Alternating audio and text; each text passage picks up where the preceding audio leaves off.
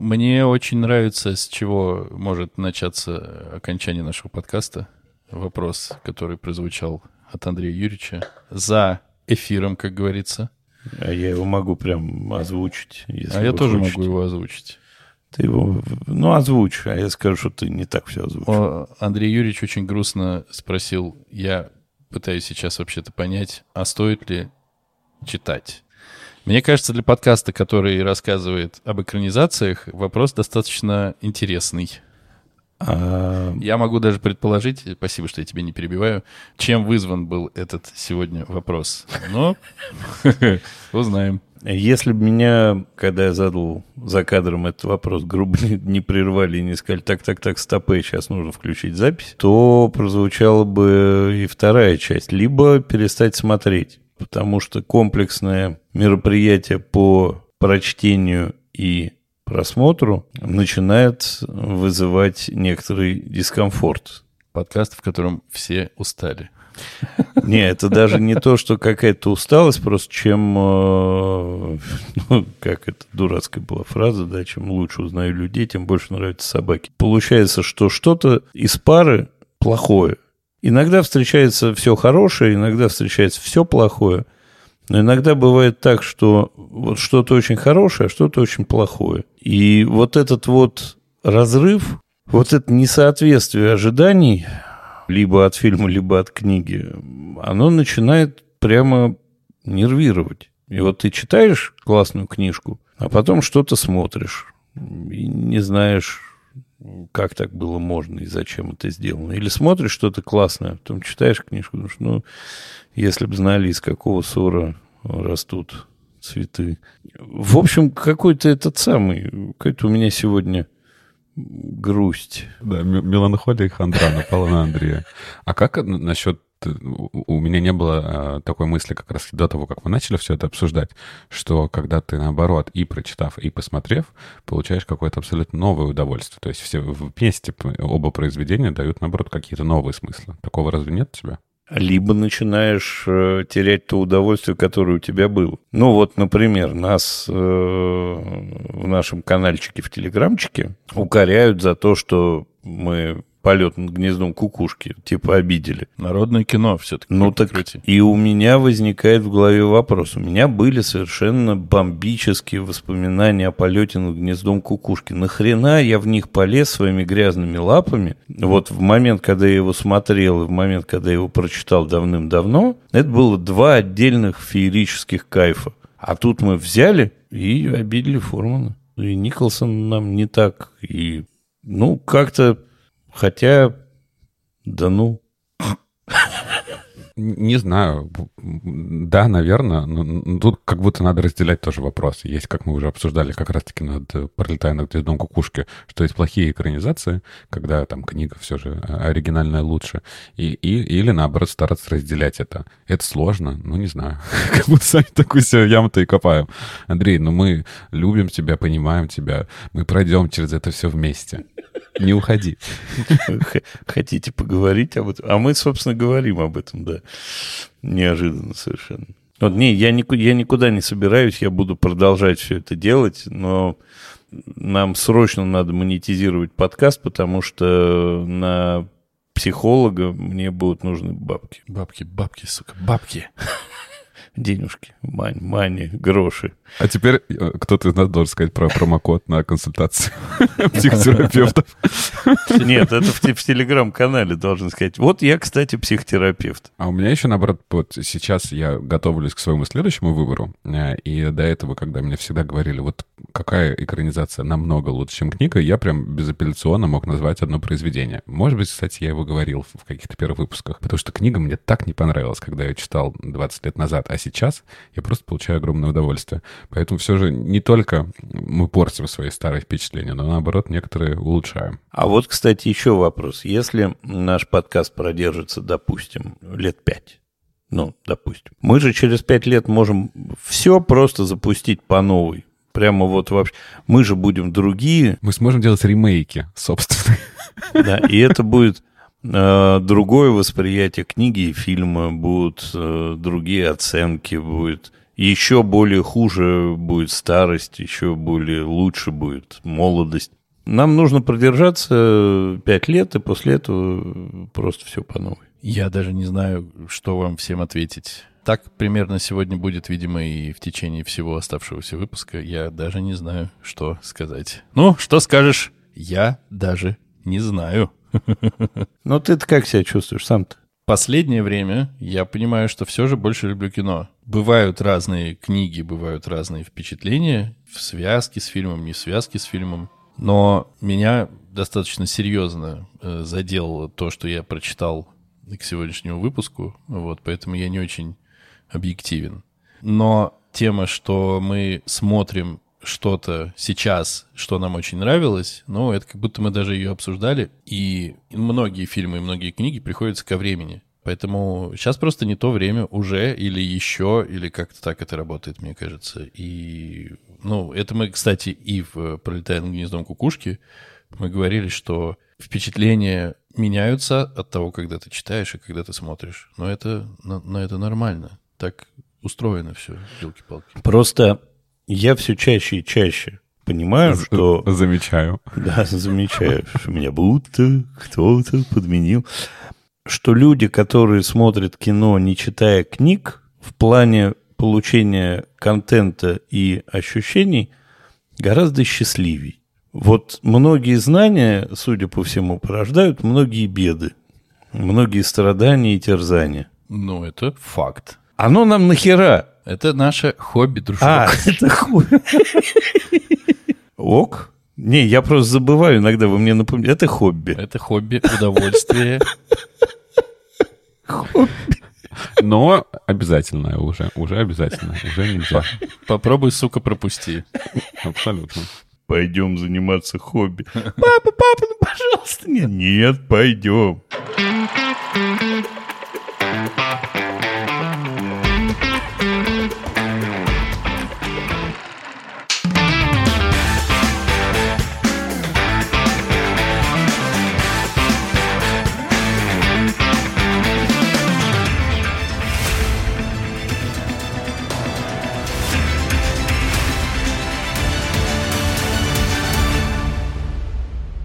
Всем привет, это подкаст «Экранизировано». Здесь мы обсуждаем книги, которые стали фильмами, и фильмы, которые когда-то были книгами.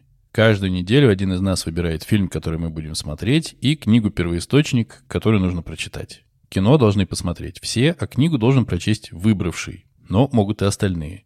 Очень важно. Обсуждаем мы все, со всеми спойлерами, иногда с насморком и больным горлом, как у меня. Меня зовут Денис, и я никак не могу определиться, умная я или красивый? Меня зовут Андрей, и скажу словами Макса Фрая, я так давно родился, что помню иногда, как надо мной проходит зеленая вода. Привет, меня зовут Артур, и я приветствую вас от лица своих двух тысяч «я». Кажется, книжку прочитали все.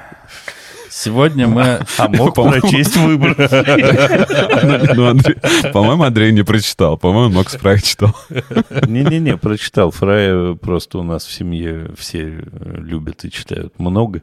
Сегодня мы обсуждаем роман Вирджинии Уолф 1928 года под названием «Орландо» и одноименный фильм 1992 года режиссера Салли Поттер. В этом фильме главную роль сыграла неподражаемая Тильда Суинтон. Спонсор наших мучений. Спонсор наших слез, радости и снов, в которых мы видели неизвестно что, сегодня Андрей Юрьевич, который, к счастью, и тоже прочитал книгу и очень будет рад нам пересказать примерно 350-400 лет событий. Это на самом деле довольно простой пересказ – Простым, незам... незамысловатым языком нам рассказывается история мальчика, который родился в викторианскую эпоху, его привечала королева. Пс, пс. Какую еще викторианскую эпоху? В Елизаветинскую эпоху. О, все, поплыли. Вот, все. в Елизаветинскую эпоху. Ну, то есть давным-давно. Давным-давно, давным-давно, давным-давно. Многие знания, многие печали, говорили они. Да, да, да. Но была викторианская эпоха. Определенно. И, и мезозойская эра тоже была. Да, но мы начали раньше, позже. Ну, ты-то точно начал раньше. Вот. В общем, жил да был мальчик. И были у него очень красивые ноги, и весь он был из себя такой замечательный, в очень богатой семье. Королева, значит, Елизавета его сильно привечала. Есть у меня тайные подозрения, что как-то она над ним снасильничала в какой-то момент. Это там впрямую не говорится, но что-то про складки платья там упоминается. А Елизавета умерла, он жил себе жил, всячески рос, развлекался и э, был при свете представлен. Просто наслаждаюсь. Случайно... Я это представляю, как э, человек копал яму, утыкивал ее кольями, и сейчас на этих кольях висит уже вторую неделю и пытается хотя бы сказать, снимите меня с них, дайте мне умереть рядом.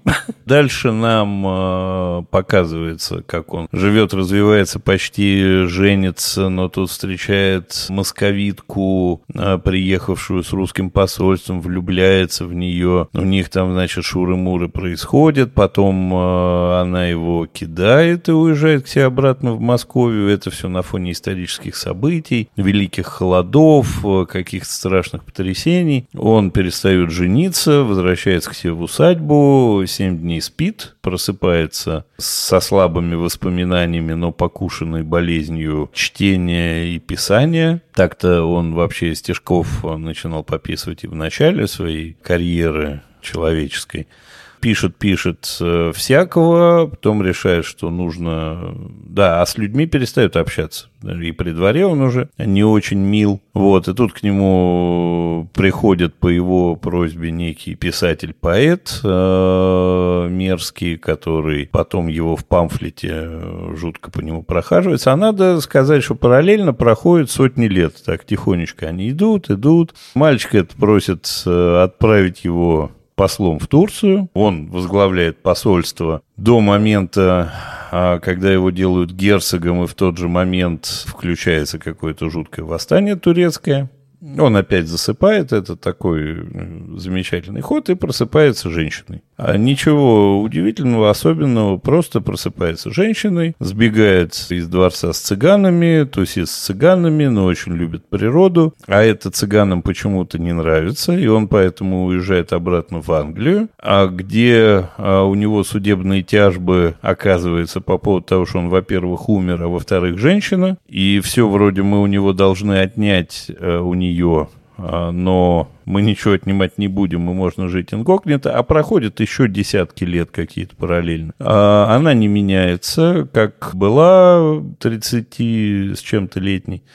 Ну и, в общем, какие-то вот все это происходит. До 27 года она дотягивает в этом во всем, влюбляется, становится известной поэтессой, общается параллельно за все время своей жизни с огромным количеством каких-то именитых писателей, поэтов, и где-то там в 27-28 году, да, рожает ребенка, о котором мы ничего не знаем. В 27-28 году все заканчивается, потому что дальше Вирджиния Вулф э, не, не, не знала чего. А Мармадюк? Мармадюк появляется. Ну, любовь должна была появиться, она появилась. Вот такой вам пересказ. При всем при этом я сразу скажу, мне жутко понравилось. Это шикарно написано, это смешно, это во многом стебно, но это сатира, так-то. Это чем-то напоминает в какие-то моменты того же самого Виана. Вернее, наверное, Виан все-таки напоминает э, чем-то Вирджинию Вулф. Это очень прикольные парадоксальные заходы. Ну, жил-жил мальчик и стал девочкой. Ну, ок. И как бы дальше идет повествование. Мне очень понравилось. Я очень долго из-за там внешних факторов приступал к чтению. Вчера за день прочитал и получил огромное удовольствие. Огромаднейшее. Это, ну, я не сказал бы, что это лучшее из того, что я прочитал за последнее время, но это один из очень значимых э, романов. Тут недавно был день рождения у Квентина Тарантино, и мне где-то встретил шоу, как ему э, зачитывает аннотация э, с VHS-кассет, и он угадывает, что это за фильм. Вот если бы мне вот зачитали бы вот такую аннотацию, я бы примерно очень долго догадывался, о какой книге идет рассказ. Но там ключевое было. Мальчик стал девочкой. Да, абсолютно. Все. Тут, тут, да. Да, передохни, Андрей, передохни. Мы сейчас с Денисом немножко поговорим. Да-да. Ну что, Денис, ты что же прочитал? Я подумал, что это очень нехорошо, что я чаще читаю выборы Артура, а реже читаю выборы Андрея. И подумал, ну, конечно, я прочитаю, наверное, Орландо, тем более классика. И я в своей излюбленной манере стал э, читать аудиокнижку. И, надо сказать, получал какое-то удовольствие, потому что актриса, которая озвучивала эту книжку, она очень хорошо интонировала всякие такие штучки, и было достаточно, ну, скажем так, ну, иронично все это. Какое-то вот все время ощущение иронии появлялась, оставалась, создавалась. При этом я отказался сразу вникать в то, что, в то, что и почему происходит. Ну, то есть просто ты за этим следишь, как будто бы слушаешь язык и, и все такое. Но потом внезапно меня отключили от аудиокнижки где-то на третьей, наверное. И я подумал, ну я же не буду бросать, я же, наверное, должен дочитать, и я сел читать. И ты, видимо, гораздо хуже интонировал. Я интонировал просто отвратительно. Вот я дочитал вчера, то есть просто накануне э, записи. Ну, я сидел просто в конце, держась за голову, у меня заболела голова, э, мне было реально тяжело это читать. И, в общем, я пришел к неутешительным выводам. Вы, наверное, могли подумать, что я считаю, что Вирджиния Вулф так себе писатель, но я пришел к выводу, что, кажется, я так себе читатель. Потому что, ну, мне прямо было тяжко. Я не могу сказать, что мне это не понравилось, потому что, ну, понятно, что это формат, понятно, что это специально выбранное такое повествование, понятно, что все равно, когда ты читаешь там вылезают вот эти ироничные подсмеивания над, сами, над самой же... Э, автор сама над собой смеется, подкалывает тоже форматы биографий, проскакивают какие-то значимые моменты, огромные куски со словами, что там было так интересно, но это ладно. Вот, а давайте дальше. Это, это клево, но это почему-то, особенно под конец, становится абсолютно невозможно. И если в, в, до, ну, наверное, пяти шестых книжки ты следишь за какими-то все же действиями, дальше все. Ну, и дальше я в тумане. Может быть, у меня температура поднялась вчера, может, еще что-то. Но вот э, все в современности... Я За- в, закончилось я все хорошо, да. А ничего не закончилось. Она где-то сейчас по-любому э, ходит. И меня, как человека, видимо, с каким-то нарушением в голове, все время беспокоило, да почему, сука, она стала девочкой? Это первое. А второе, когда она, сука, опять станет мальчиком? Никогда, получается. Не а, знаю, у а меня за, это из головы а, не... А зачем ей обратно? А зачем ей туда? А родила уже, что уже там. Вот, Фа это... Фарш не, невозможно провернуть назад. Ну, как мы выясняем, так можно все, что угодно провернуть куда угодно. В общем, я в очень смешанных чувствах и в отношении себя, и в отношении Вирджинии э, Вулф и книги Орландо. Я не уверен, что я смогу себе еще позволить прочитать что-то, что написал Вирджиния Вулф. Но, чтобы ты понимал, это считается э, самой легкой книгой Вирджинии Вулф. И мы вообще ходим по самым легким книгам. Пинчен самый легкий, Вирджиния Вулф самая легкая. Можно еще кого-нибудь найти самого легкого. Нисши, например. Ну, да, но можно вывести средний коэффициент э, IQ нашего подкаста. Я думаю, что я вам статистику подпорчу. А у нас сегодня такой подкаст э, самоуничижения, да? Да, да, сейчас будем посыпать голову пеплом.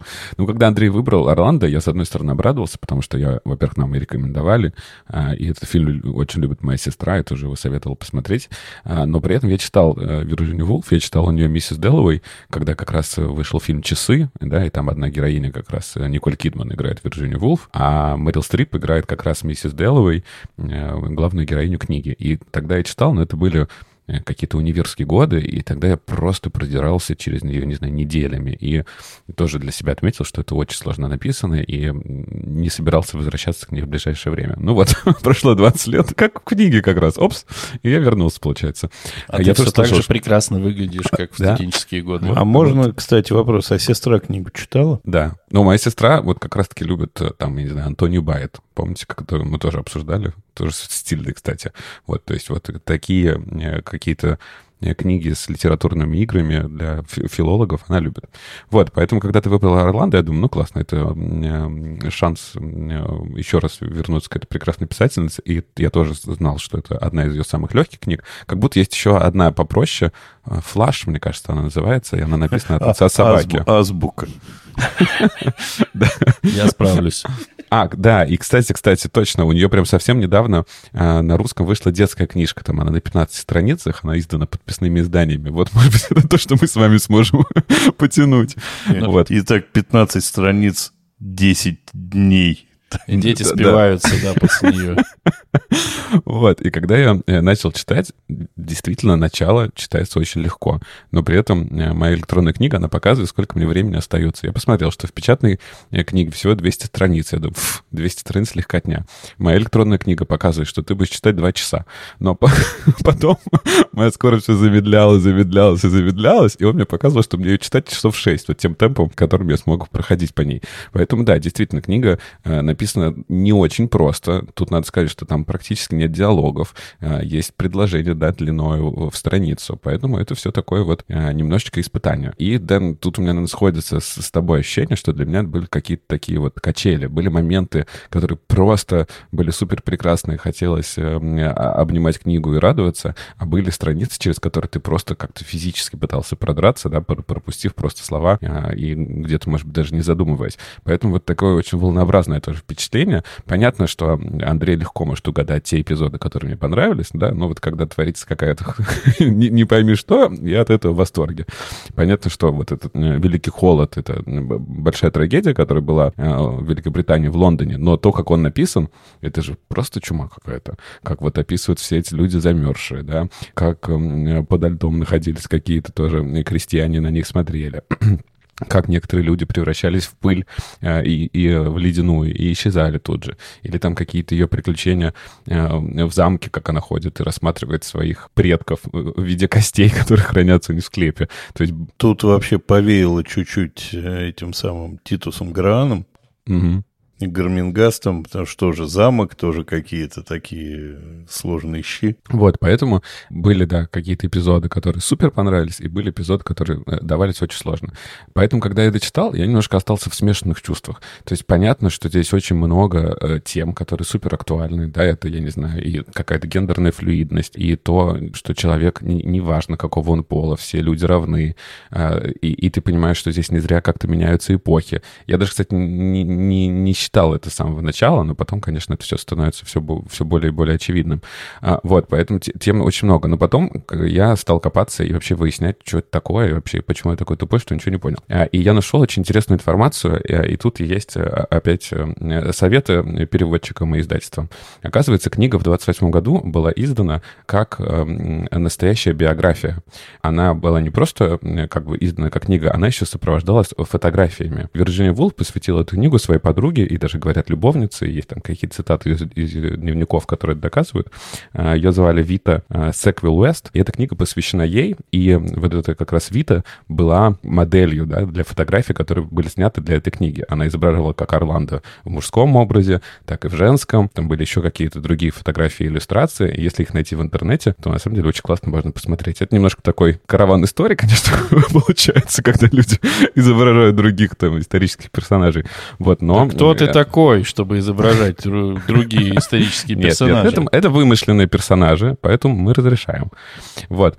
А, плюс а, было еще предисловие в этой книге, как раз где Вирджиния Вулф благодарит многих людей, которые помогали ей работать над этой биографией, найти всю эту информацию. А, плюс был алфавитный указатель. Ну, то есть это реально выдавалось как такая псевдобиография, и в том числе осмеивался весь этот жанр. У нас, к сожалению, в России как, книга ни разу не издавалась в таком полном формате, то есть, да, текст сам по себе без сокращений, но я не нашел информации, чтобы хоть раз издавалась книга с, вот, с, с фотографиями, с, с тем самым предисловием, и даже более того, э, вот этого посвящения Вите тоже у нас в книге нет. Поэтому, конечно, есть э, тоже определенные вопросы. Не, не, не знаю, это какая-то сам, сам цензура как будто от э, редактора или от переводчика была. И когда я все это прочитал, и как раз, что это как бы псевдобиография, и как она высмеивает вообще все жанры, мне книга вот понравилось больше, чем я получал от нее удовольствие в процессе. Я абсолютно согласен и с тем, что это бы добавило к книге и, наверное, понимание прозрачности и целостности, и почему они это убрали, это, конечно, большой-большой вопрос. Переведена очень недурно, на мой взгляд. Я не знаю, я не могу сравнить с оригиналом, но перевод такой чудный. Я не знаю, где там продираться. Там очень понятный язык, когда понимаешь его схему, то есть как оно там все устроено словами и э, конструкциями, он очень легко читается, с большим удовольствием. Да, иногда там сбиваешься, теряешь э, ниточку, возвращаешься к ней, и дальше все пошло дальше обратно. Ну, очень круто. Да-да, то есть он язык сложный как бы не словами, а именно вот ты теряешь нить, потому что мысль куда-то ушла.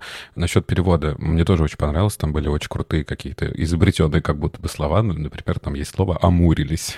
Буду теперь его почаще употреблять. Но потом, опять же, когда я прочитал критику, где говорится, что каждая глава написана в стиле того времени, да, то я сразу могу понять, что как только мы подбираемся к 19 веку, вот это вот как раз 17 и 18, для меня это самое сложное. Это вот этот романтизм, все остальное. И как раз-таки до викторианской Англии мне читать сложнее всего. Это вот эти все вздохи, ахи, что там они подумали, что, что могли про них подумать, и ничего мы не говорим. То есть, на самом деле, вот эти моменты мне были самые скучные. Ну, вообще, я ну, иногда задумываюсь, что люди были гораздо тоньше раньше. Они были более чувствительными, они как-то в обморке падали. Ну чуть, да, чуть, Грин, чуть что, да. Грин подтверждает, максимально чувствительный человек, тонкий поэт.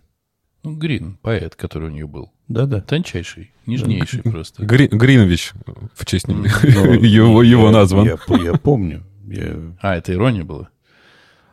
Но в целом-то это было принято чуть что слезать, чуть что в обморок, э, ножку увидал и весь запунцовил и пошел пятнами. Мне, как э, простому пролетариату, очень понравилось, хм, как простому пролетарию, очень понравилась э, часть, когда она... Пролетарий над гнездом куку. Объединяйтесь. Да, мне очень понравилось, э, как описывается действительно, как, когда она стала женщиной, когда она стала возвращаться в Англию, вот это, вот это весь ее внутренний монолог. Сцена, ну, на корабле вот это. Да, часть, я что, да? теперь ножку не покажу, елки-палки. Это что теперь, никаких там э, рейтуз, лосин или что там не, не надену, не побегу? И как, и как устроены эти мужики, что ножку им покажешь, они падают с мачты. Это... Да, это, это, это классно. Там на самом деле, правда, много всего здоровского. И, и я тоже подтвержу со своей стороны, что здесь не сложный язык как слова, а именно, что, ну, так как я читаю медленно и в день все же мало, я вчера дочитывал, ну, полторы главы, это от книги прилично. Видимо, в конце у меня как-то уже накопилось и сломалось. То у нее Саша появилась, растолстевшая. Почему Саша появилась? Тут все равно какие-то существуют правила. Я к этим правилам полностью, видимо, не подступился. Потому что я бы понял, если бы она жила все это время. Ну вот если просто раскладывать на какие-то такие вещи, из которых мы исходим, да, она прожила и живет, судя по всему, ну, долго. Вдруг мы понимаем, что Грин тоже живет долго. Почему? Причем Грин заблагородил так, как бы заматерел, стал гораздо спокойней, то есть он как бы повзрослел, постарел, но не умер. А это тоже вообще-то так промежуточек ну, временной кажется, нормальный. Мне кажется, это как раз э, стилистика последних глав менялась, добавлялось э, абсурда, какой-то такой условной мистики э, этих всяких сложных пересечений, какой-то фантастики. Ну вот абсолютно как-то это все в конце просто расшибает. И при этом, правда, здорово написано, и при этом, правда, здорово переведено. Но не знаю. Ну а какой прекрасный этот муж, у которого основная задача огибать мисс, Горн. Ну, отвечая, Дэн, на твой комментарий, там есть рассуждение, что такое время, да, и как оно может, проноситься или, наоборот, продлеваться. И там еще есть классное рассуждение про гениев, да, как они как раз-таки могут оставаться в вечности. А, поэтому я для себя ответил так, что, по сути, это не физическая какая-то женщина, это как бы, это идея, да, э, это не, не конкретный человек. И то же самое Грин. А, здесь может иметь, иметь в виду, что его наследие в виде там каких-то литературных произведений продолжает э, существовать. Плюс там, конечно, есть наверное, для совсем умных еще каких-то много плюшек спрятано, да, там она едет как раз, когда возвращается из Турции к себе, капитан показывает на какую-то кофейню на берегу, и там несколько поэтов, писателей собралось сразу. Это Поуп, Свифт, и не помню, кто-то еще. А, и, конечно, там, прочитав комментарий, ты узнаешь, что они жили в разное время, видеться никак не могли, и такие вот литературные еще приветы, да. Ну, то есть, как будто бы это не важно во времени. Ну, хорошо, классно, это не важно во времени, тем не менее, она писала это с какой-то мыслью. Ну, как бы, это как э, я сейчас начну о чем... Ну, блин, нет, ну не буду я сейчас совсем уже себя закапывать, но это усложняет без того, как будто бы сложную историю. И да, да, я тоже читал там какие-то комментарии, и да, она сама, и на этом делался акцент, что она сама заводит какие-то правила, сама же им не следует тут же, или изобретает какой-нибудь прием, который должен работать, и он у нее не работает, и это осознанно, но просто к этому очень сложно подцепиться. И есть еще же абсолютно тоже такое утверждение, что она писала про человека, про то, с кем происходит, а не что происходит, да, то есть как ты к этому, как ты относишься к тому, что тебя окружает. Все понятно, но вот это усложнение, ну вот на меня оно сработало, на слабеньких оно так, видимо, и отрабатывает, потому что, ну, становится в какой-то момент супер тяжело. Ну, может быть, про человека не какого-то конкретного, а опять же про как некого такого, про человека, там, в, в частности, про женщину, про права женщин, как они менялись, что вначале они были полностью бесправные, потом они появлялись, вот она превращается в женщину. Я как-то еще вот, вот этим себе все это объяснял. Нет, ну, понятно, что для чего-то она превратилась в женщину. Он превратился в женщину. Что-то этот под собой тоже имеет. Наверное. Ну, мы не забываем, что Вирджиния Вулф, она была феминисткой активной, боролась за права женщин, и это вполне себе логичное превращение, что... Ну, оно не более логичное, чем если бы мы просто слушали историю про женщину.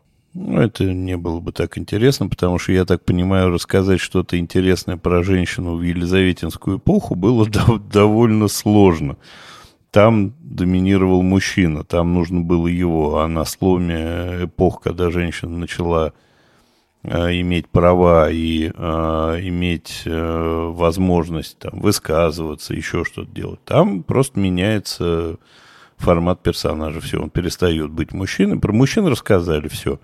Теперь переходим к женщинам. Может быть так. Может быть так. Ну и понятное дело, что классно было бы знать э, тех авторов, тех поэтов и писателей, которых она упоминала, которые сидят в кафе и... Свифт написал Гулливера. Спасибо. В принципе, да, тогда достаточно, да, нормально. Тогда, получается, я образованный стал. Потому что там они же еще и сами себя цитировали в разговорах друг с другом. Круто, когда ты очень умный, образованный и начитанный, и для, на тебя все это работает. Возможно, на меня это не сработало настолько, именно потому что я столько всего не знаю. Это как если мы сейчас бы говорили, что, не знаю, заходит Штирлиц, приходит покупать iPhone. Это само по себе допущение. И ты уже на него смотришь, как, что ты знаешь, что Штирлиц, во-первых, вымышленный, во-вторых, уже давно как будто бы его нету, и вот он приходит в наше время. О, прикол. А продавец ему цитатами из анекдотов начинает про Штирлица. Мы понимаем, это какой-то там замут. Но если я не знаю ни Штирлица, ни про айфоны, ни хрена, и просто вижу, что это просто поэты. Ну, ок. ну, хорошо, ну, кайф, ну, здорово. Да-да, я думаю, что мы когда фильм будем обсуждать, об этом еще поговорим. Но тут еще тоже, на мой взгляд, очень важно, что а, она использовала, да, такой сюжетный поворот, что он сменил пол, в том числе потому, что как будто бы она хотела сказать не про смену пола, а про смену гендера все же. И я не знаю, что там было в 28 году про это, как бы, да, говорилось, но это же тоже в том числе про это, про то, что каждый человек может выбирать все, что, все, что он хочет делать со своим телом. Каждый человек может выбирать, кого любить, с кем быть. Как ну, будто бы вот как это, раз... это дело не в феминизме все же. Ну, здесь как раз э, так себе объяснение, потому что выбора-то не было. Это настолько неосознанная история. Просто... Ну, а, леж... почему, а почему он не мог бы оставаться парнем, но он не мог быть в, в, в те вот елизаветинские эпохи с мужчинами? Поэтому все, что ему оставалось, это надо было превратиться в женщину. Но это не его выбор ты говоришь про выбор, а здесь а выбора почему? не было. Пришли три, три вот этих вот, кто там, вера, надежда, любовь, попрыгали вокруг него, и он стал не он. Все, выбора никакого не было. Это как раз безвыходность. Все, ты теперь женщина.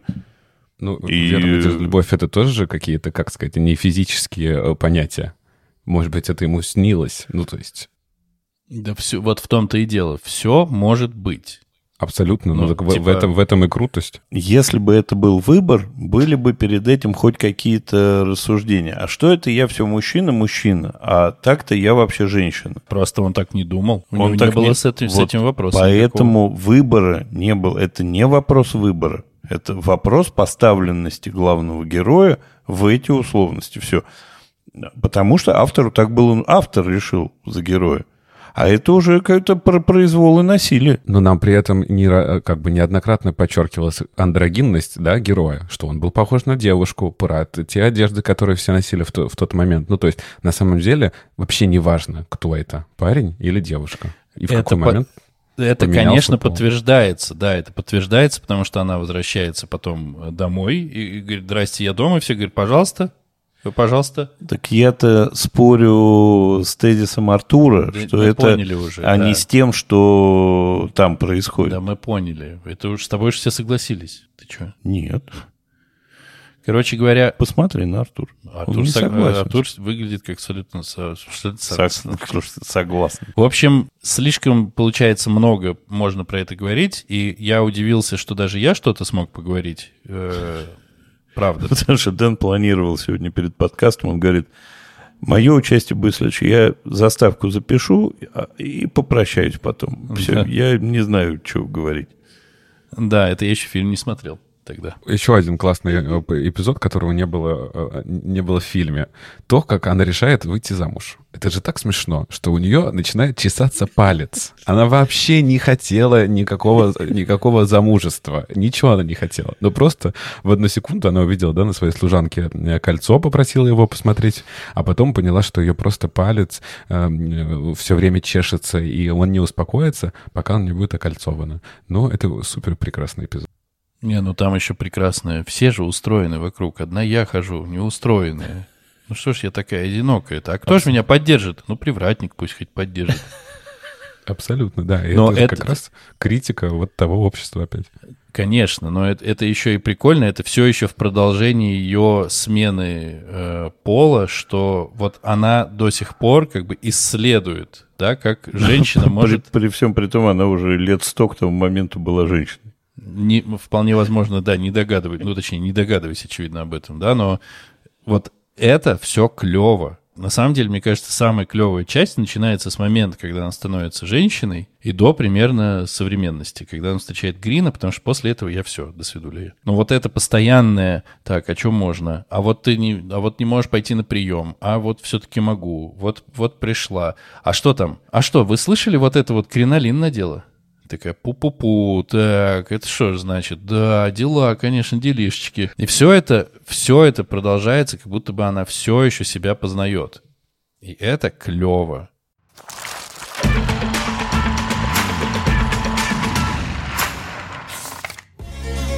Do not fade, Orlando. Do not grow old. Sasha. I cannot think of a life without you. I see. You're here as a casualty of love. Во-первых, я не знал, э, как к своему стыду, э, эту режиссерку, стал гуглить ее и увидел, что, например, у нее есть еще один прекрасный фильм, э, который называется «Человек, который плакал». Вы слышали об этом фильме? Я не слышал ни про один ее фильм. Вот, и там, послушайте, играет Джонни Депп, Кейт Бланшетт, и Олег Янковский. Как он? такой набор. Это вот поэтому я обязательно вернусь к этому, э, к, к этой режиссерке, посмотрю вот этот ее фильм. Очень меня заинтересовал, да. А, как Дэн уже сказал, в главных ролях у нас играет э, Тильда Свинтон. Э, все мы ее знаем, мы обсуждали «3000 лет желаний». И еще там есть один, наверное, достаточно известный актер. Это Билли Зейн, который как раз играет ее мужа. Мы его все, наверное, знаем по роли мужа Кейт Уинслет в «Титанике». Да? Ну и одного актера еще, наверное, нужно упомянуть обязательно, это Квентин Крисп. Да, потому что он играет Елизавету. это, тоже, тоже особенно весело, да. Вот, э, фильм э, разделен на главы, э, всего семь глав, и здесь нам чуть легче можно понять вот эту идею, что проходит очень много времени. Все начинается в 1600 году, первая глава называется «Смерть», так, соответственно, до самого конца мы будем видеть какую-то главную тему, происходящую в этой главе, и узнавать, в каком году все это происходит. Фильм сюжетно очень близок к основному сюжету книги. Но, конечно, он опускает большое количество деталей. Тут даже как бы спорить мы не будем. Нету ее проживания с цыганами, э, да, там каких-то еще элементов. И самое, конечно, большое изменение — это окончание фильма. Если у нас книга заканчивается 28 годом, то фильм заканчивается практически настоящими днями. Мы точно видим, что она прошла э, в момент беременности и Первую мировую войну, и Вторую мировую войну, да, и родила все в конце практически в настоящем времени. Там нет конкретного года, это единственная глава, у которой нет года, но судя по тому, что она едет на мотоцикле, э, за ней мы видим двухъярусные автобусы, я думаю, что это как раз тот самый год, в котором и снимался фильм. Фильм нереально красивый. Это самое главное, что хочется о нем рассказать даже до сюжета. Очень и очень красивый. Как раз-таки мы здесь очень легко можем различать все эти эпохи, да, не только по потому, что, там, как в книге мы узнаем, э, какой король, король или какая королева правит, но и видим, как сильно меняется э, мода, как, как переодевается и меняет костюмы Тильда от эпохи к эпохе, как меняются интерьеры. Все начинается очень такое темное, при огнях, э, золотое, и заканчивается, как я уже сказал, современностями. Поэтому, наверное. Этот фильм стоит только смотреть ради вот этой красоты картинки, которую можно увидеть. Давайте я не буду рассказывать дальше про сюжет, потому что наш подкаст с вами выйдет 6 часов.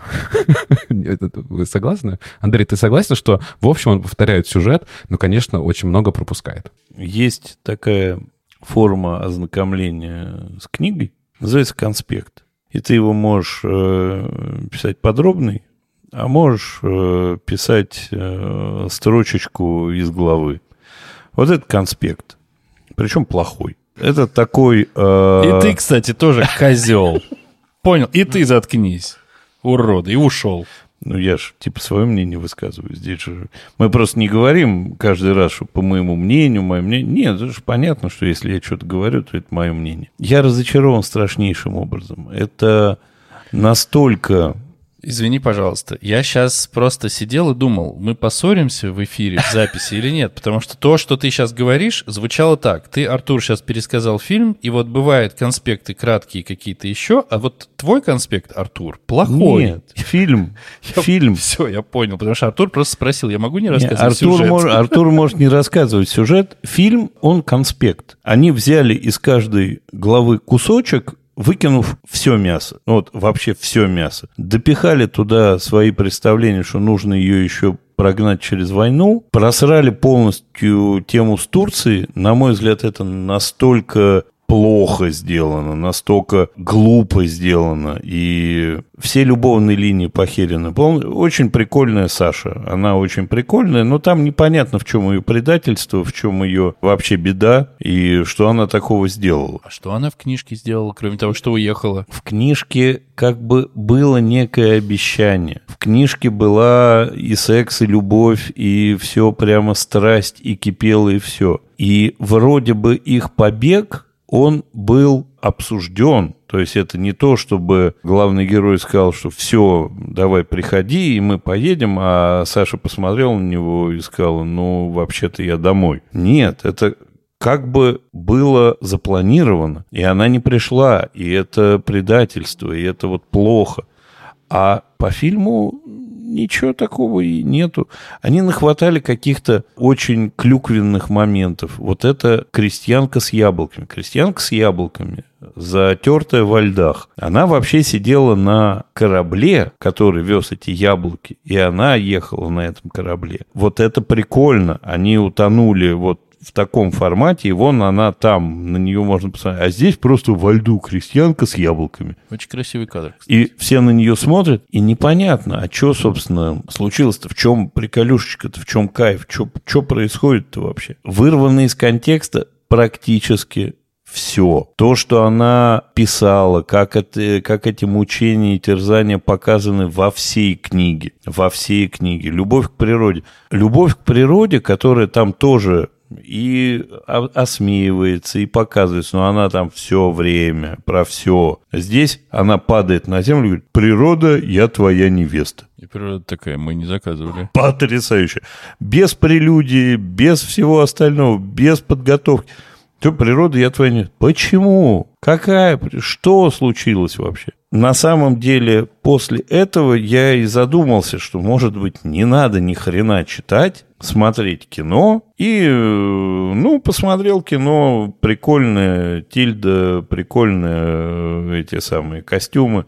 Хотя я так не... Ну, мы на разные смотрим, да. Ты на это смотришь, обращаешь внимание, тебя это там как-то триггерит, тебе это понятно, по крайней мере. Я от костюмов не получил какого-то потрясающего удовольствия. Я, в общем, расстроен был, просмотрев этот фильм, невероятно. Насколько я восхищаюсь книгой, настолько же я испытываю негодование по поводу этого фильма. А я томат.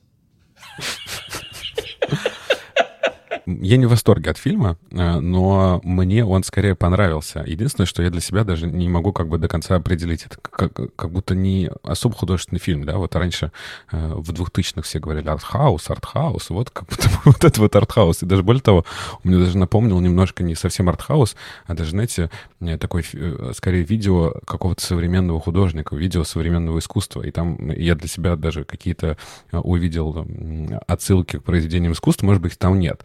Ну вот, например, э, может быть, вы знаете, что Тильда принимала участие в, в перформансе, она спала в музее. Э, а, она была, стояла посреди музея такой зеркальный ящик, это был э, перформанс художницы Корнелии Паркер, и вот Тильда была главной актрисой. Все это называлось «Может». И вот несколько дней просто в музее спала Тильда. И это так как классно перекликается как раз с этими эпизодами в фильме. Или, например, есть такой известный дуэт художников муж с женой Христа и Жан-Клод, его жену, мне кажется, звали, которые затягивают предметы искусства в в, ткань в такой в, материал. Они закрывали Рейхстаг, они закрывали Триумфальную арку.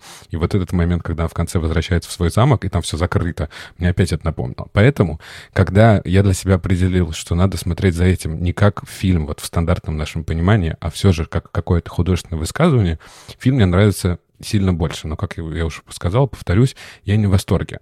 Сказать, что книга глубже и в фильме оставили только скелет, все верно, так оно и есть. Но, с другой стороны, я, честно, даже не понимаю, а как можно было бы переложить вот эти все детали в фильм? Как будто бы они все равно... Сериал. Единственный а я думаю, формат что... сериала это могло бы быть круто. Слушай, но тут же, тут же вопрос не то, что они убрали какие-то эпизоды, как будто бы сюжетно они эпизоды все оставили. Они просто убрали то, что невозможно передать, потому что это чаще всего не, не действие, это какое-то рассуждение.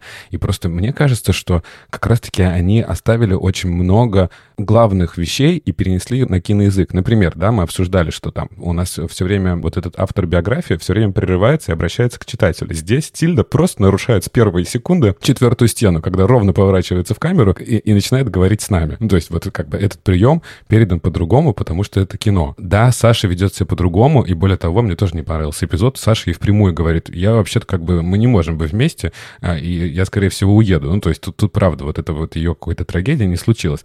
Есть вопрос к этому эпизоду, но там опять ты говоришь, что там мы не видим муки ее э, написания каких-то стихотворений, каких-то поэм, но при этом мы все равно видим, что она писала. Мы видим, как она робеет, когда отдает вот этому Грину свое произведение, как он ее высмеивает, как, как ей это все от этого горько. Ну, то есть, да, можно было показать еще больше, и как она пишет, и все. Но это показано, может быть, эпизодически, но все равно передано. И главная мысль, опять же, что нет разницы, мужчина ты или женщина. Все это сказано. Не знаю.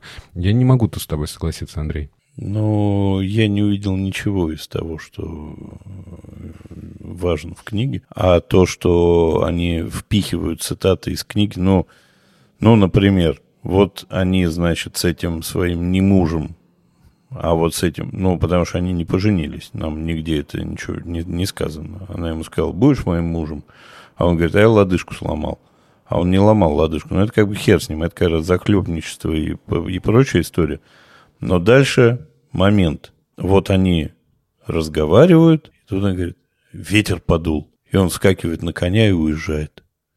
Схерали. Если в книге понятно, что это важная для него история, потому что ветер наполняет паруса, для огибания мыса гор. Ну, здесь вообще все вырвано из контекста. Все движения, все фразы, все походы. Ну, не, не знаю, у меня разваливалось каждый раз все. У меня стройной картинки не, не, не получилось вообще стройного повествования. Получился набор разрозненных сцен Ну, я хочу достать э, шапочку защищальщика людей, которые делают фильмы. И вообще мне кажется, что из всего, что мы когда-либо пока читали и смотрели, это самое неэкранизируемое произведение, которое было. И я очень рад, что я его прочитал в этом смысле, потому что мне активно не понравился фильм, но насколько сложно было сделать то, что они сделали, это, мне кажется, невозможно представить. Сколько? Семь лет они его снимали? Но при, причем режиссерка сказала же сразу, этот фильм не экранизированный, и начала писать сценарий. Не, ну, не совсем так, допустим, она через несколько лет это начала делать, но суть в том, что насколько адски сложно было это снять, я даже, я даже боюсь представить, потому что э, есть производственный ад, когда очень много ресурсов, ну, типа там берется и снимается три серии «Властелина колец». Там, понятно, повесишься, будешь это снимать, но там в целом все понятно. Здесь, чтобы это адаптировать, ну, я не знаю, как это можно сделать. Мне кажется, она не очень справилась. Ну, точнее, это именно адаптация. Это вот нам нужно новый подкаст завести и другие фильмы там обсуждать и назвать его адаптированным. Потому что это адаптация, а не экранизация. Да, у нас здесь есть формально тот же герой, формально те же какие-то персонажи, но это невозможно, это просто невозможно было сделать так, как в книге, никаким образом вообще никак и никогда. И они не сделали. Ну, так может, не стоило и браться? Может, и не стоило браться. Но просто снять такое кино, а оно вообще в целом, оно сделано круто. Тут вообще нет вопросов. И я, Артур, с тобой согласен. И костюмы, и детали эпох, и все остальное, это все надо было придумать. И даже этот э, ссаный Билли Зейн, который ускакивает на этой лошади, когда ветер начался, это было не с пустого места взято. Они это каким-то образом осмысливали. Поэтому, когда ты говоришь, что здесь вот они натыкали, вот они контекст просрали, там, э, что это там еще что-то, я, в общем-то, по факту согласен, но на ощущениях не могу это принять, потому что это адский труд был адский просто. Вот это меня как бы не то что примеряет с тем, какой получился фильм, но не могу я его ругать. Он мне очень не понравился, и больше того, я вот весь фильм смотрел, опять же, так как я прочитал книжку, блин, я смотрю фильм, я знаю, есть Орландо, который в виде мужчины был красивым мужчиной, да, с женскими чертами. Но не могу я от этого избавиться. Ну, простите, пролетария старого, что я все время видел Тильду Свинтон. Всегда без каких-либо уточнений. Это всегда женщина. Я все понимаю. Но когда ей говорят, милорд, но это не Милорд, это Тильда Свинтон, которая просто говорит чуть ниже. Но смотреть на нее огромное удовольствие. Но это все время женщина. А если у нас есть как бы такая большая штука, как смена вот этой, как бы даже, ну, не только пола, все парадигмы какой-то, да, всего мира ощущения героя, ну, я хочу увидеть эту смену. Здесь... Но тебе ее прям показали в зеркало. Ну, это...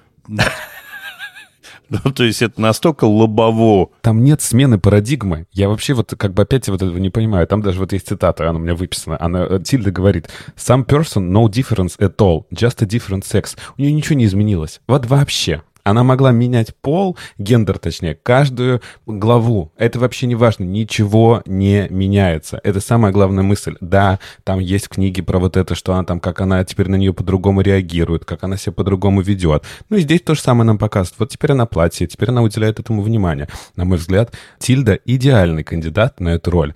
Мы знаем, что она прекрасная женщина, но у нее такая андрогинная внешность, что она может быть как парнем, так и девушкой. Да, но только парень, она недостоверный, а девушка... Ну почему? Да. Ну, может блин, быть, это нет. женственный парень? Дэн, ну да что может... за... Ну а что нет-то? А ну, чё, как... Но что, что надо было... Я... Надо... Подожди, надо... подожди, Усы меня... надо было наклеить? Подожди, у меня есть четыре глаза. Раньше было два, теперь четыре. Я всеми четырьмя посмотрел. Я не увидел парня. Я на это имею полное право, я считаю.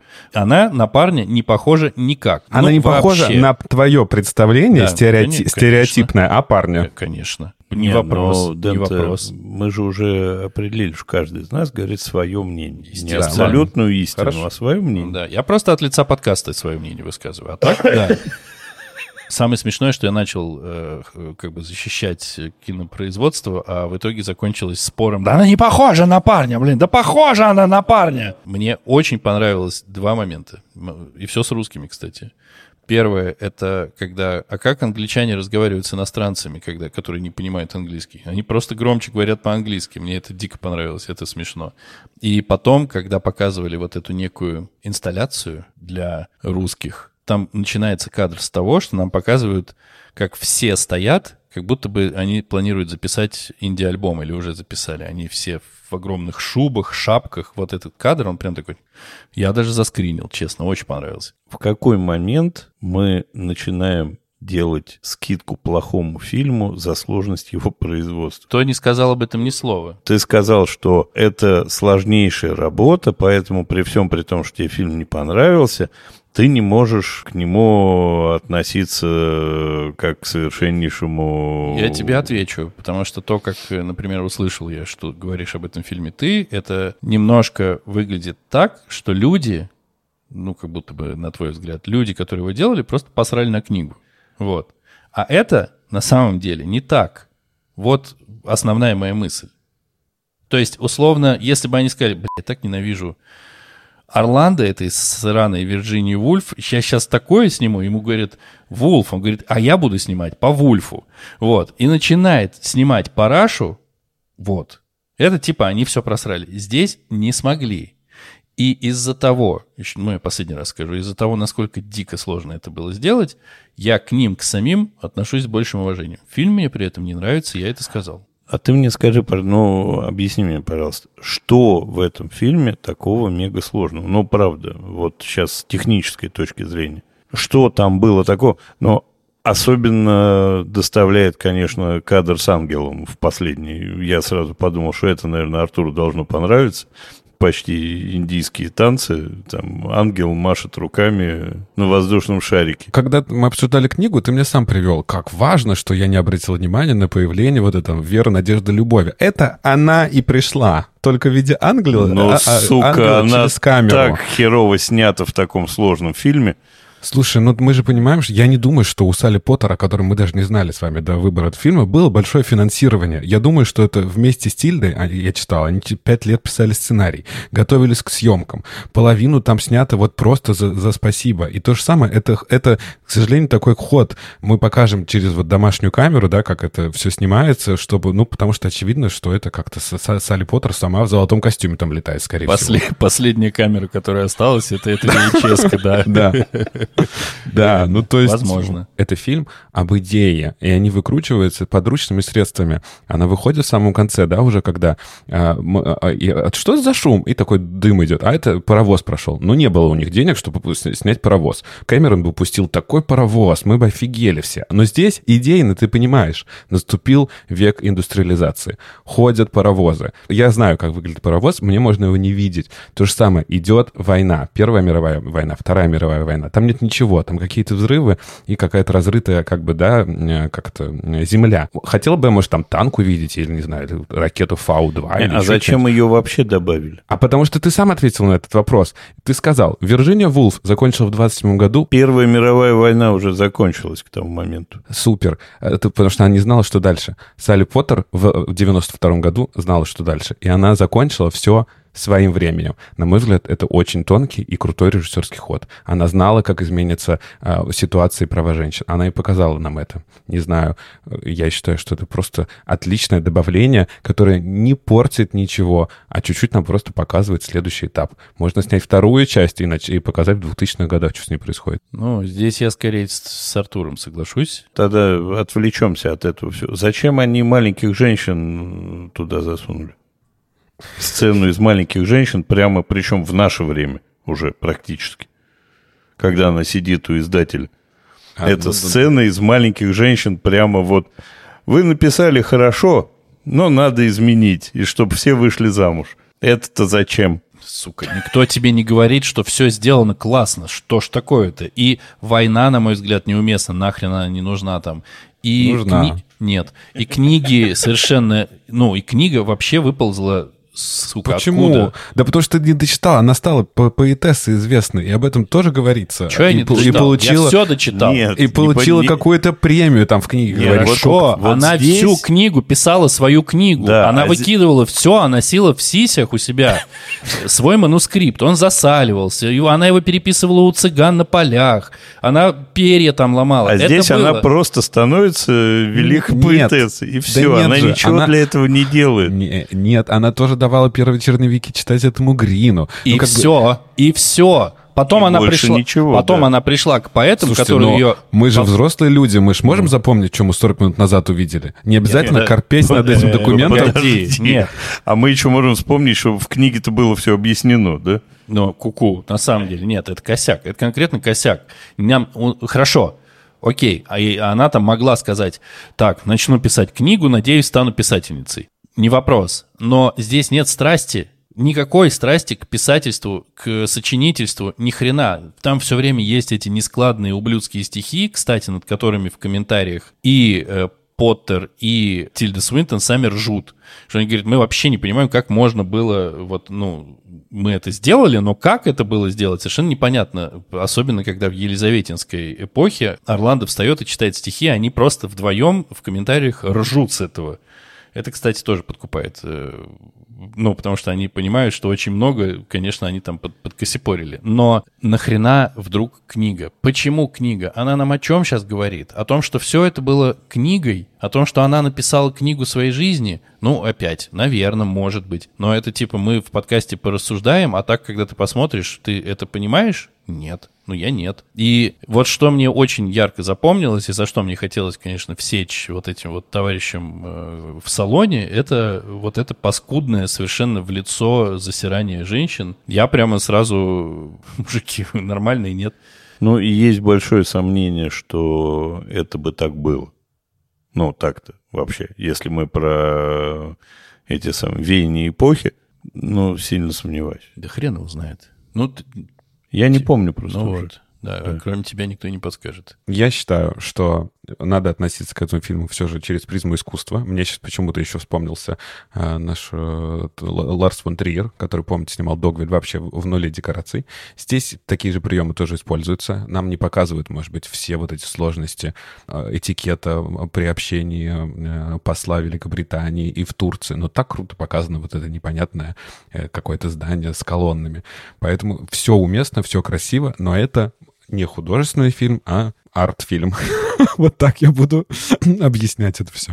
А ты вот скажи, если бы ты не читал книгу, чего бы ты э, про фильм бы думал бы? Я думаю, что мне бы понравилось больше, конечно, потому что в фильме есть, ой, в книге есть много, что тебе еще дополнительно заставляет задуматься, но все же в фильме, во-первых, я не представлял себе такой красоты, когда я читал э, книгу.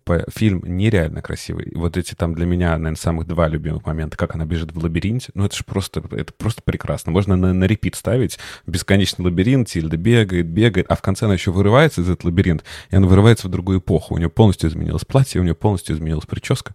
Вообще просто чудесный какой-то эпизод. И когда у нее появляется вот этот ее э, любовник-муж, э, и они сидят в совершенно другой уже э, обстановке, совершенно другой гостиной, все в зелени, все там он лежит на леопардовой шкуре какой-то, но это так красиво, просто безумно. В книге, на мой взгляд, нет красоты всего вот этого. Книга — это игра для литературоведов, а фильм — это просто красивая эстетическая картинка. Давайте к рекомендациям, а то сейчас ты все спалишь.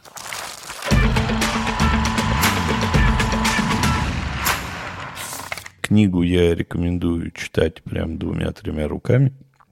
Это очень классно. Это Двумя-тремя где-то так. двумя-тремя, да. Ну, время от времени. Я не рекомендую смотреть фильм. Ну, либо так, э, либо не читайте э, книг и смотрите такой фильм. Но мне кажется, это плохо. Мое мнение такое. Я не стану его пересматривать и детям своим накажу. Да, и вообще вы же обратили внимание, что это совместное творчество Ленфильма и э, вот этих западных Ну, ну, там еще и российский оператор это снимал. И почему они, Саша, не могли научить слово «спасибо» говорить по-нормальному? Мне тоже непонятно. Тут вот При том, что вопросы. там была слышна русская речь, причем какая-то безакцентовая. Да, да, да. Можно было бы пригласить это э, э, Ренату или Албарису озвучить. А вы мне, кстати, скажите, это такое маленькое, маленькое отвлечение. И по книге, и по фильму я а, до конца не понял, была у нее интрижка с моряком-то или не было? По фильму так точно не было, а по книге-то? Я думаю, была. Это глупо как-то. Ну, я думаю, что здесь, может быть, еще нравы вот этих московитов высмеиваются. Да, мы же откуда их можем знать-то про московитов? Достали уже. Трахаются, как только не попадут на корабль. Да, чтобы согреться. Что-то. А, я однозначно рекомендую фильм и советую начинать с него. Это э, фильм «Идея», фильм «Идей», снят женщиной, о женщинах, о правах женщин. Очень красивый, смотреть обязательно, не ждать какого-то э, приключения, динамичного сюжета, а смотреть просто как реально как на предмет искусства. А что касается книги, тоже, наверное, я советую почитать, но все же после просмотра, ну и быть немножечко готовым, что это немножечко сложное удовольствие, а особенно большое удовольствие вы получите, если вы э, как-то, может быть, филолог или литературовед, то это, наверное, будет для вас вообще прекрасно прекрасно. Ну, я попробую сейчас э, повыделываться рекомендацией, что книгу бы лучше, конечно, выучить английский язык и прочитать в оригинале, а до этого классно было бы познакомиться с э, английской литературой примерно в периоде лет 400 э, во времена описываемых событий, и тогда вы кайфанете, мне кажется, хорошенечко. А можно еще проверять, действительно ли там кто Шекспир дописывал какое-то свое произведение, когда к нему приставы в дом ломились, и вот это все. И тогда, наверное, вы получите все то удовольствие, которое туда было заложено Вирджинией Ивановной Вулф. Про фильм у меня вот, наверное, так, что я бы, наверное, лучше посмотрел на Орландо Блума.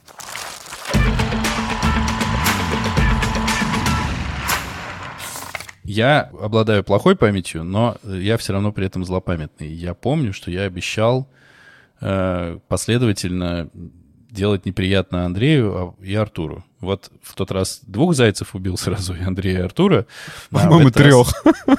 Да, и самому себе еще в колени выстрелил.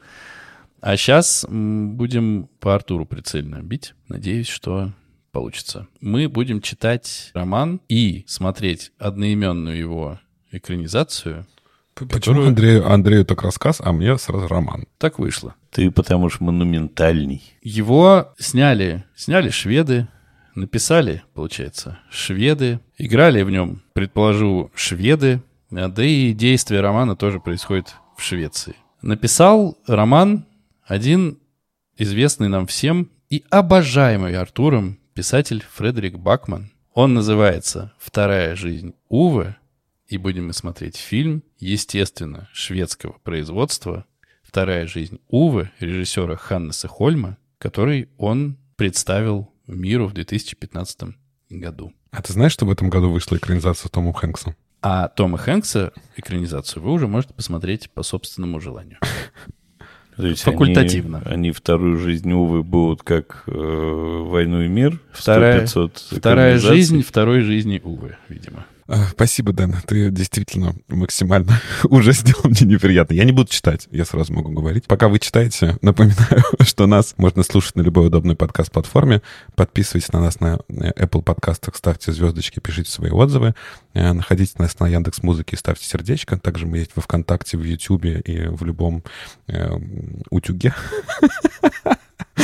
А, приходите к нам в группу в Инстаграме и в Телеграме, где мы обсуждаем много всего интересного. На этом все. Ну, я все же хотел бы сделать отдельное небольшое уведомление, что мы появились в Ютубе, не то, чтобы мы там были всегда. Ты делал уже объявление Ты в прошлый раз. в тот раз просто очень подробно сказал. Мы будем некоторое время об этом говорить. Я согласен. Что, судя по посещаемости нашей невероятной страницы в Ютубе, не все поняли. Значит так, еще раз. Мы есть на Ютубе. Приходите. Если кому-то вдруг удобно по какой-то странной причине слушать подкасты из интернета таким образом, теперь можно. Мы туда выкладываем и основные выпуски, и трейлеры, и ни хрена больше мы туда, получается, не выкладываем. С большим удивлением и благодарностью говорю вам спасибо за то, что вы продолжаете это все слушать. Если, конечно, вы продолжаете это все слушать. Спасибо вам огромное. Всем чмоки в этом чате. Я все-таки больше, наверное, по каштанам. Всем пока. Пока. Пока-пока.